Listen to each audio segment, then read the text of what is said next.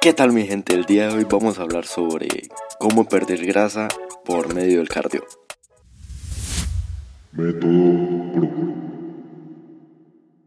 O luchas o abres paso a los que pueden luchar, más actuar y menos hablar. Luchamos mientras los cobardes hablan. No hay botín para los cobardes. Vivir con miedo no es vivir.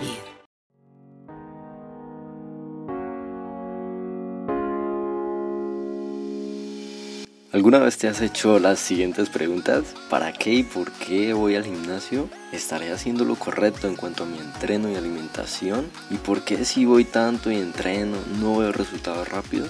Pues te doy la bienvenida a este podcast llamado 5 minutos sobre fitness, un programa donde hablaremos principalmente sobre los secretos, tips y consejos de entrenamiento y nutrición deportiva con la ayuda de los mejores profesionales en esta industria. Antes de empezar con el tema es muy importante tener en cuenta de que el cardio no necesariamente es la única forma para perder grasa, pues se ha demostrado en muchos estudios que lo que realmente ayuda a que pierdas grasa es el ejercicio de fuerza o los ejercicios de alta intensidad que involucren cargas que sean lo suficientemente estimulantes para conseguir hipertrofiar nuestro músculo y debido a eso, como ya es ley fundamental en este deporte, a mayor músculo, mayor gasto calórico, lo que se traduce en mayores posibilidades para perder grasa. Aunque el hecho de que el gasto calórico sea mayor al ingreso calórico, o sea, lo que comemos, no quiere decir que solo perdamos grasa. También es cierto decir que no solo se utiliza una fuente energética durante el ejercicio físico, ya que siempre habrá una mezcla de ellas, según duración, intensidad y varios otros factores que les voy a comentar a continuación. Hay diversos factores que condicionan la elección del sustrato energético como energía que vamos a utilizar y estos son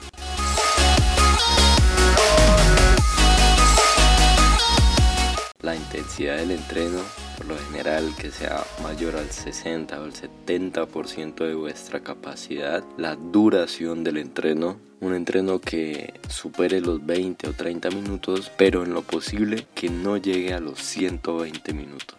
Nuestro nivel de glucógeno, tanto el glucógeno hepático como el glucógeno alojado en el músculo la condición física del sujeto y otros factores como el sexo y condiciones ambientales. Estos factores que les comenté anteriormente son los principales encargados de permitirnos elegir y optimizar nuestra pérdida de grasa. Pero primero decirles que para que haya una quema de grasa deben estar los niveles de insulina bajos, así como los niveles de glucosa en sangre. Pero cuando hablamos de insulina glucosa nos referimos prácticamente al azúcar o los carbohidratos consumidos antes del entreno.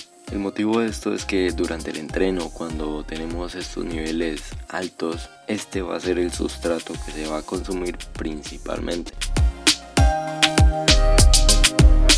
Dando lugar a que la grasa almacenada no se consuma porque ya el cuerpo tiene a disposición una fuente más rápida y de mayor acceso para la gestión de energía en el cuerpo, que es justo lo que necesita. Entonces, ¿qué es lo más importante cuando pretendemos quemar grasa? Lo más importante es que debemos llegar a nuestra sesión de entrenamiento con los niveles de glucosa e insulina bajos y por lo tanto lo ideal es que lleguemos en ayunas o bien como segunda opción sería luego el entreno de pesas. Ojo con eso, porque si lo haces en otra ocasión y tu meta es quemar grasa, ya sabes que las comidas anteriores a esta sesión no deben contener hidratos de carbono y aunque la proteína también eleva ligeramente los niveles de insulina, no tiene un efecto muy alto. Para explicar de forma un poco más clara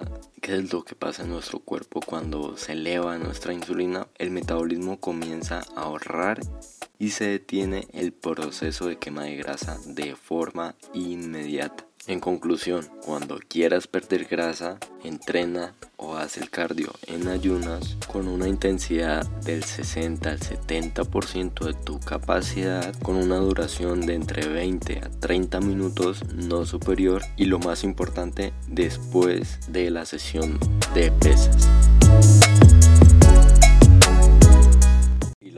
Espero en la siguiente sesión para que hablemos un poco más sobre estos temas tan importantes y seguir discutiendo qué camino tomar, cómo tomarlo y qué estrategias, trucos o consejos nos pueden servir mucho, mucho para mejorar nuestros resultados.